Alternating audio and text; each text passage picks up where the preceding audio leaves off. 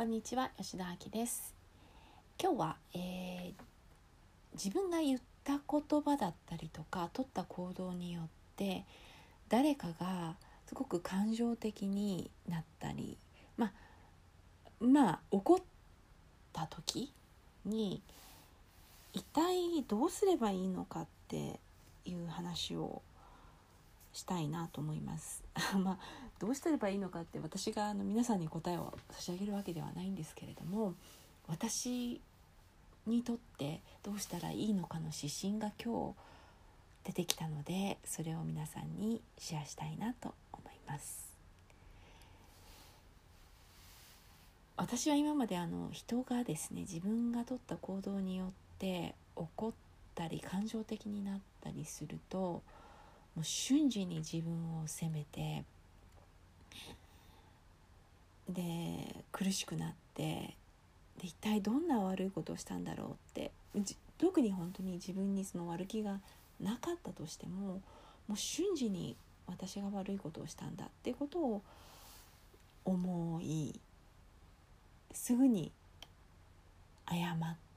たりで謝っても謝ったからといって相手が機嫌が良くなるわけではななかったりとかするのでその後ずっとこう自分のことを責め続けて考えたりっていう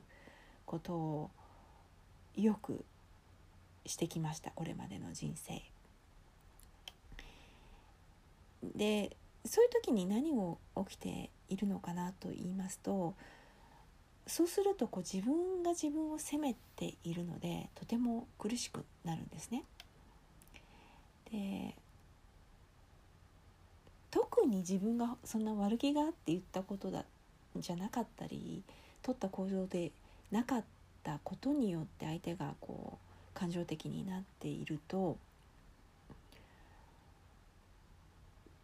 特に混乱が起きるんですよね。自分としては何もした悪いことをした気がないのに責められたイコール自分が悪いんだって言って結論を出してしまうので自分の中に自分は悪くないもんっていう自分と何やってるんだって責める自分の両方が混在することになっていました。そうするととても苦しいんですね自分が責められている気がしてあまりにも苦しいので自分は悪くないっていうことをこう誰かに主張したくなります。誰かに言っても自分になんですけれどもでも自分がすごく自分を責めてるので結局相手にそれをこう分かってもらおう。自分は何も悪いことをしてないんだってことを相手に説明をして分からせて許してもらえばこんな苦しいことはもうないと思うのであの自分を、えー、言い訳をします。言い訳をしたり許してもらうためだけに謝ったりしました。でそれってやっぱり相手に分かるんですよね。本気で謝ってるわけではなくてあこの人は自分が苦しいから言い訳をしたりこう口先だけ謝ってるんだなっていうことって分かるじゃないですか。結果こ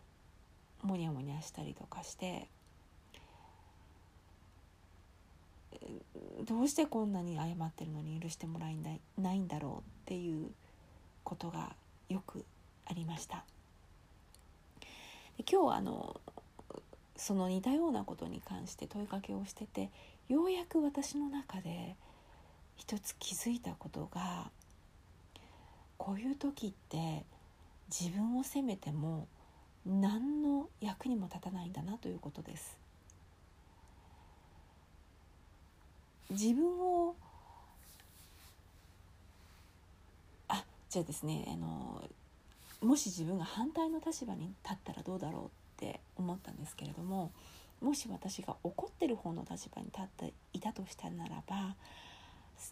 怒っている相手にが自分私が起こったことによって自分を責めてなんかすごく苦しくなって結果言い返してきて言い訳をしてきて攻撃をしてきたりもしくはなんか心にもない謝罪をしてきた時に「嬉しいですか?」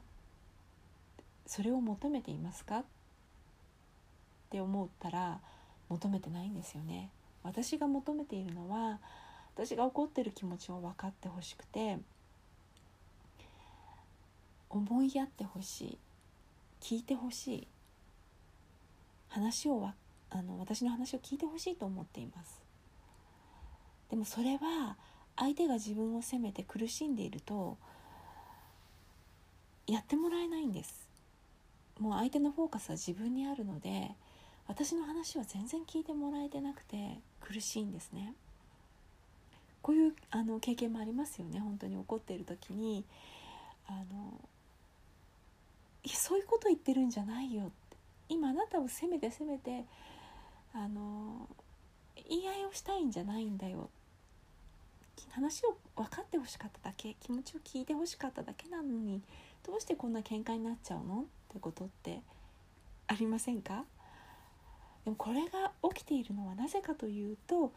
責められた時に私たちが瞬時に自分を責めて結果嫌な気持ちになって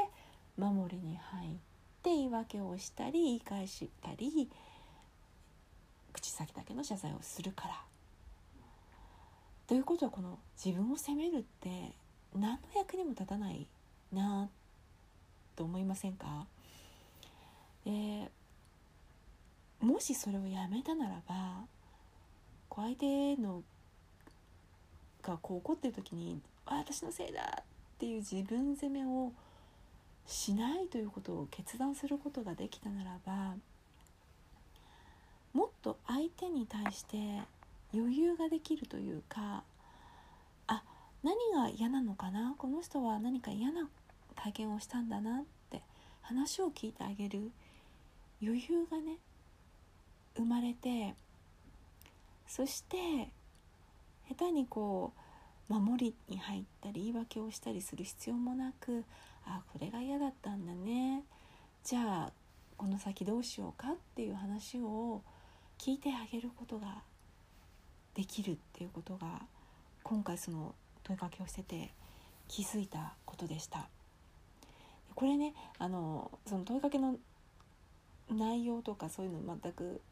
なしにすっ飛ばして結論だけを言ってるのでこれが皆さんのどれだけのお役に立つのか ちょっとわからないんですけれどもまあ参考になるかなと思って今日このお話をしてみたんですがそうですね。あの自分の